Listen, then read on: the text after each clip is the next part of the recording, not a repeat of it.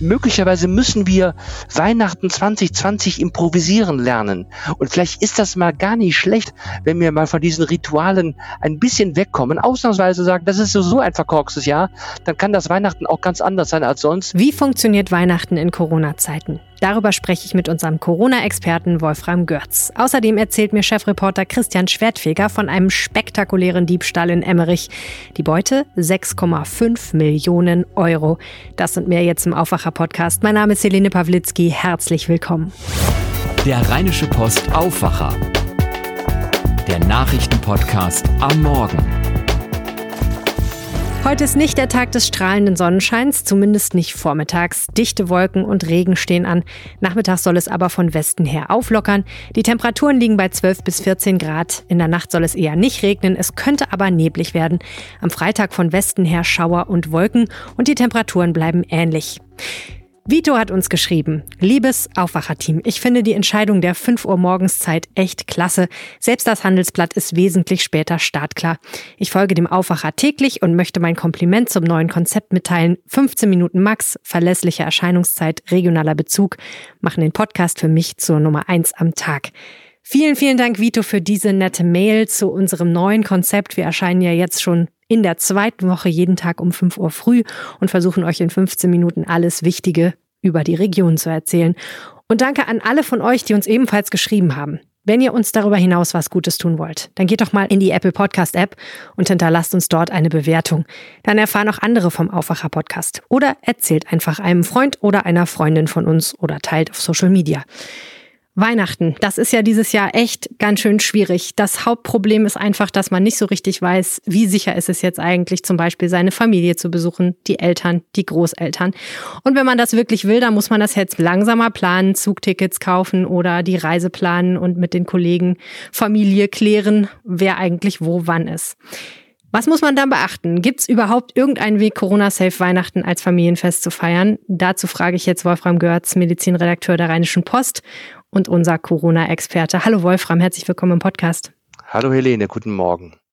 Ja, also die Frage stelle ich mir natürlich auch schon.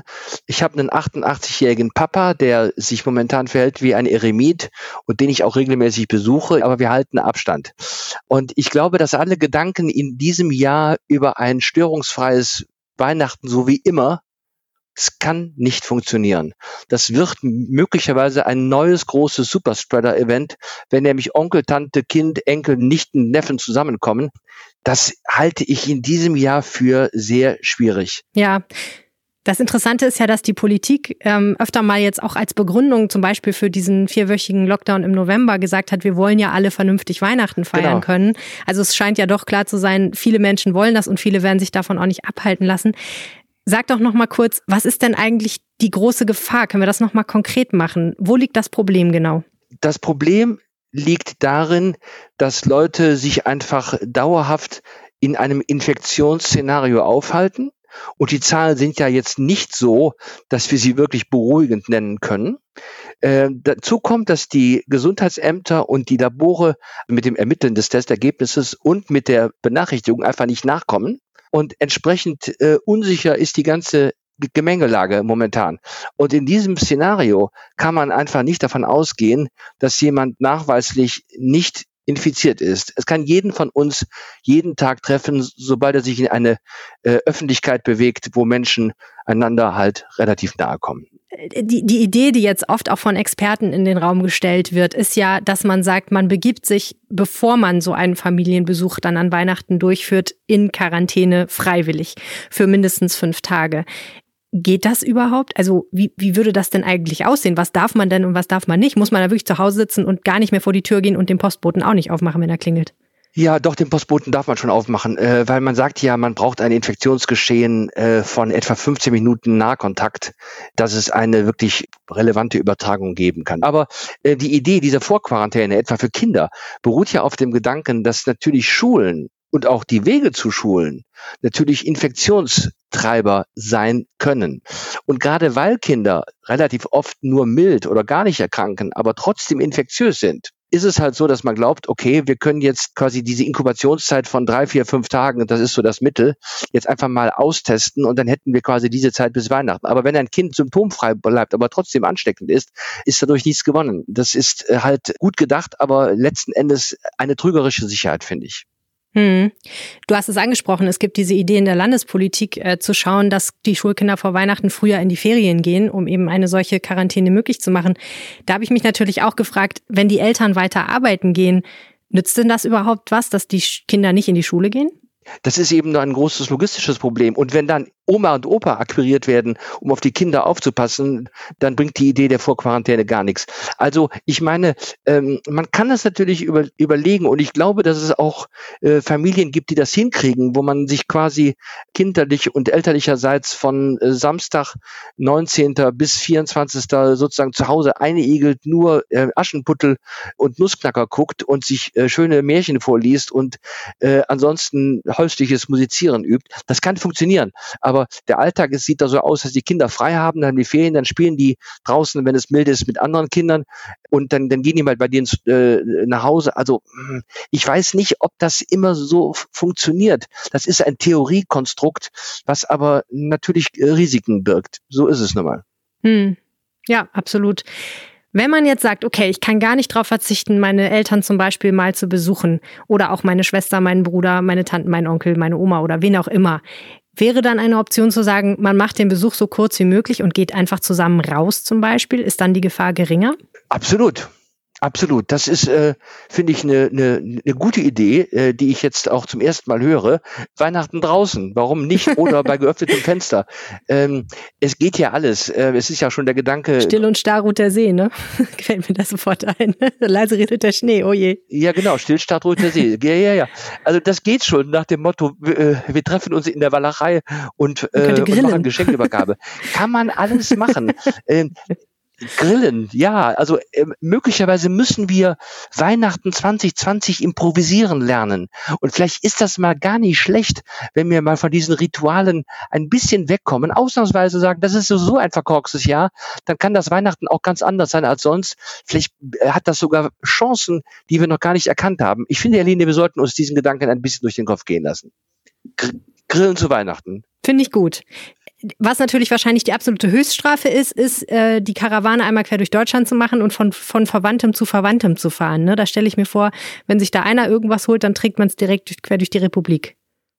Na, also das ist nicht so. Ähm, also wenn ich mich am heiligen Abend beim ähm, bei jemandem anstecke, bin ich am nächsten Tag nicht obwohl infiziert, aber nicht selber schon ansteckend. Das, das geht ah, nicht. Okay. Ja, äh, nur wenn, wenn man selber infiziert ist und man bes, äh, besucht ähm, ähm, ähm, ähm, Heiligabend die Oma und am nächsten Tag die Schwiegermutter und am übernächsten Tag das Patenkind, äh, dann, dann hat man direkt drei äh, äh, Familien mit, mit einem Rutsch in drei Tagen kontaminiert. Äh, und das wäre äh, nicht im Sinne des Erfinders. Vielen herzlichen Dank, Wolfram, für deine Expertise. Gerne. Ja, und Schulministerin Yvonne Gebauer von der FDP hat übrigens gestern nochmal angekündigt, dass dass die Weihnachtsferien in NRW schon am 21. Dezember anfangen sollen, um eine Vorquarantäne für Schüler zu ermöglichen. Damit wird Freitag, der 18. Dezember, der letzte Schultag in diesem Jahr. Jetzt will sie mit Lehrer, Eltern und Schülerverbänden klären, wie der Ausfall kompensiert werden und wie eine Notbetreuung am 21. und 22. Dezember sichergestellt werden kann. Denn viele Eltern müssen da wahrscheinlich ja noch arbeiten. Der Diebstahlsfall, um den es jetzt geht, der hat sich schon am 1. November ereignet. Das macht ihn aber nicht weniger spektakulär. 6,5 Millionen Euro erbeuteten die Diebe bei einem Einbruch beim Zoll in Emmerich. Christian Schwertfeger, Chefreporter der Rheinischen Post, kennt den Fall. Christian, wie konnte das passieren?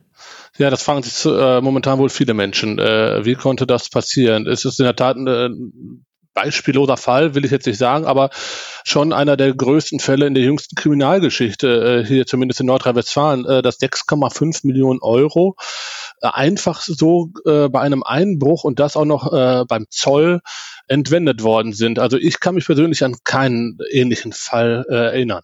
Was wissen wir denn darüber, was da passiert ist? Es sind äh, wohl drei bis vier Täter, die so gegen sechs Uhr in das Gebäude des Zolls in Emmerich, das ist eine Außenstelle des Hauptzollamtes Duisburg, eingebrochen sind. Dort im Keller ziemlich unbehelligt und ohne größere Probleme ein Loch in eine Wand gebohrt haben, äh, dadurch in den Tresorraum gestiegen sind und einfach die 6,5 Millionen Euro dann mitgenommen haben. Sie haben sie wohl auch relativ seelenruhig in einen, einen Lieferwagen gepackt und sind dann äh, davongefahren. Äh, sie wurden dabei von, von zwei Zeugen äh, beobachtet, äh, die das zwar schon merkwürdig fanden, aber äh, sich wohl nicht direkt an die Polizei gewandt haben. Ist das denn normal, dass 6,5 Millionen Euro in einer Dienst Nee, eigentlich nicht. Und äh, vor allen Dingen nicht in so einer kleinen.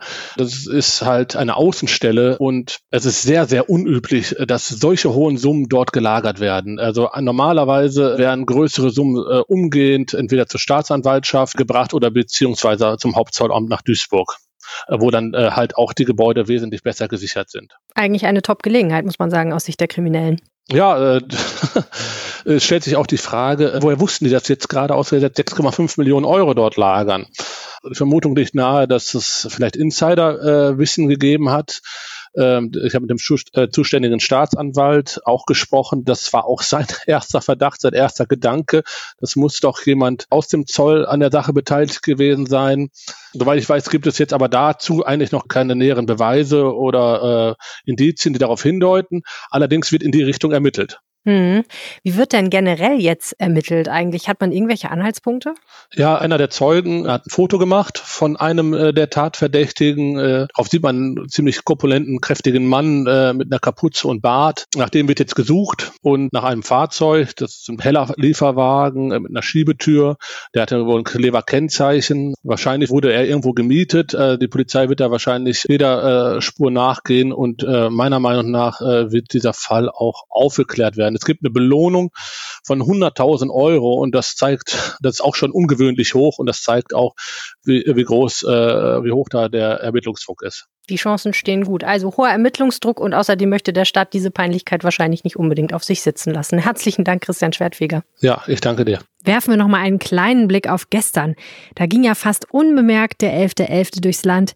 Die Polizei in Köln hatte sich in Alarmbereitschaft gehalten. Meine Kollegin Claudia Hauser war in der Stadt unterwegs und hat dort Timo getroffen. Ich wollte natürlich eigentlich heute groß feiern auf dem Altermarkt in Köln mit ein paar Kumpels zusammen. Ich habe trotzdem den, den freien Tag nicht zurückgenommen und wir treffen uns gleich mit zwei, drei Leuten. Schön mit Abstand beim äh, Heiko zu Hause auf der Terrasse. Vielleicht hören wir ein Karnevalslied, vielleicht äh, trinken wir auch einen Kölsch. Ich habe für alle Fälle meine Clownsnase und eine Perücke eingepackt, äh, aber mal gucken, ob ich sie brauche. Tja, so war das. Weniger Jack unterwegs war Erik. Den hat Claudia mittags auf der Küffhäuser Straße getroffen. Eigentlich auch eine Partymeile am 11.11. .11. Also es ist wie ein normaler Tag auf der Küffhäuser. Man merkt nichts von Karneval, außer dass ähm, viel Security hier unterwegs ist und guckt, dass äh, kein Alkohol getrunken wird und auf gar keinen Fall gefeiert wird. Ein bisschen was los war eigentlich nur auf der Deutzer Werft. Da demonstrierten gestern etwa 120 Menschen gegen die Corona-Schutzmaßnahmen. Es gab ein paar Bußgelder wegen Verstößen gegen die Maskenpflicht. Ansonsten blieb die Demo aber friedlich. Was erwartet euch heute noch? In Münster stehen vier Männer und eine Frau vor Gericht. Es geht um die Vergewaltigung zweier Jungen im Alter von fünf und zehn Jahren. Der Münsteraner Hauptangeklagte und drei Männer aus Hannover, Hessen und Brandenburg sollen im Frühjahr den Ziehsohn und den Sohn des Mannes aus Hessen über Tage hinweg vergewaltigt haben. Tatort war eine Gartenlaube, die die Mutter des Hauptangeklagten ihnen dafür wissentlich überlassen haben soll. Deshalb steht auch sie vor Gericht. Und in Paderborn beginnt heute der Prozess gegen einen jungen Mann, der Ende April eine 15 Kilo schwere Betonplatte von einer Brücke auf die A44 geworfen haben soll. Der Angeschuldigte soll dann den Daimler-Konzern erpresst haben. Er habe gedroht, ähnliche Taten zu verüben, wenn er nicht eine Viertelmillion Euro erhält. So steht es zumindest in der Anklageschrift. Im Landtag ist heute wieder Plenarsitzung. Alle Abgeordneten kommen zusammen. In einer aktuellen Stunde geht es unter anderem um die Abschiebung islamistischer Gefährder sowie die Aussteiger- und Präventionsprogramme für Islamisten. Darüber haben wir vor ein paar Tagen auch hier im Aufwacher gesprochen. Das Gespräch empfehle ich euch nochmal, falls ihr es noch nicht gehört habt. Außerdem wird es unter anderem um ein Corona-Impfkonzept für NRW gehen und den neuen Glücksspielstaatsvertrag. In Aachen wird ein Gutachten über Sexualstraftaten durch Geistliche vorgestellt. In Auftrag gegeben hat es das Bistum. Das Gutachten untersucht Verbrechen mit minderjährigen Opfern zwischen 1965 und 2019, also über einen sehr langen Zeitraum. Zwei Punkte sind an dieser Sache noch besonders interessant. Zum einen wird der Aachener Bischof Helmut Dieser bei der Vorstellung als Gast anwesend sein, ist aber nach übereinstimmenden Angaben vorab nicht über die Ergebnisse informiert worden. Zum anderen stammt das Gutachten von der Münchner Anwaltskanzlei Westphal Spilker Wastel. Diese Kanzlei hatte bereits ein ähnliches Gutachten für das Erzbistum Köln erstellt. Dort war Bischof Rainer Maria Wölki aber so unzufrieden mit dem Gutachten, dass er es nie veröffentlichte. Er sprach von handwerklichen Mängeln. Die Kanzlei wies damals diese Kritik zurück. Die Übertragung der Pressekonferenz beginnt um 10 Uhr. Sie wird im Netz übertragen. Wer zuschauen will, findet den Link zum Livestream in den Shownotes dieser Episode und auf der Website des Bistums Aachen. Der Bischof hat gesagt, er wünscht sich, dass möglichst viele Menschen an dieser Pressekonferenz teilnehmen. Das war der Aufwacher-Podcast für heute. Danke an alle, die ihn möglich machen. Mit einem RP Plus-Abo für knapp 35 Euro habt ihr ein Jahr Zugang zu allen Inhalten auf RP Online, unseren Audioartikeln und vielem mehr. Und ihr macht das Aufwacher-Team damit sehr, sehr glücklich. Ein schönes Weihnachtsgeschenk für uns. Wenn ihr mögt, schaut vorbei auf rp-online.de slash abo-aufwacher. Vielen Dank fürs Zuhören und bis morgen. Tschüss. Mehr bei uns im Netz www.rp-online.de